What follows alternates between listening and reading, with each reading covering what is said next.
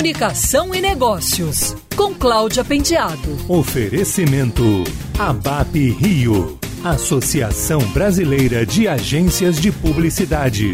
O estudo Who Cares, Who Does, feito pela Cantar em 2020, revelou que as preocupações ambientais aumentaram em relação a 2019 e que influenciam cada vez mais a forma como os produtos são produzidos, embalados e principalmente escolhidos pelos consumidores. Na América Latina, no entanto, somente um quarto dos 8.500 entrevistados pela Cantar conseguiram nomear uma marca que esteja fazendo algo em prol do meio ambiente. Das citadas, 20% são da indústria e 16% do varejo. As cinco mais identificadas como sustentáveis foram Natura, em primeiro lugar, Coca-Cola, IP, Bimbo e Omo. E entre os varejistas, as cinco primeiras são Bodega Aurera, Açaí, Walmart, Atacadão e Éxito. Os consumidores estão gradualmente se tornando mais conscientes e responsáveis. De 2019 a 2020, 11% mais pessoas declararam levar às compras sacolas reutilizáveis e 5% a mais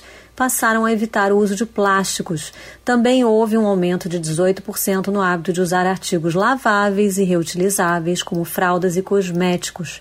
Evitar embalagens plásticas, usar sacolas de tecido ou papel para frutas e verduras e usar cotonetes de algodão feitos com papel ou madeira em vez de plástico são alguns dos hábitos que vêm ganhando em popularidade. Globalmente, a maior preocupação ambiental continua sendo a mudança climática, que foi citada por 16,4% das pessoas em 2019 e por 16,8% em 2020.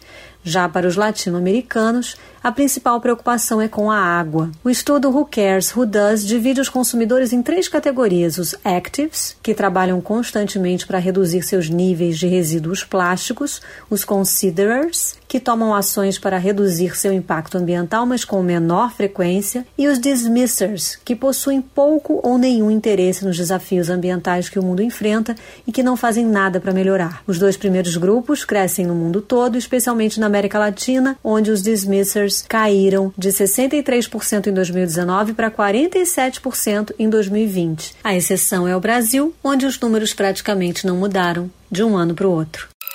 Quer ouvir essa coluna novamente? É só procurar nas plataformas de streaming de áudio. Conheça mais dos podcasts da Band News FM Rio.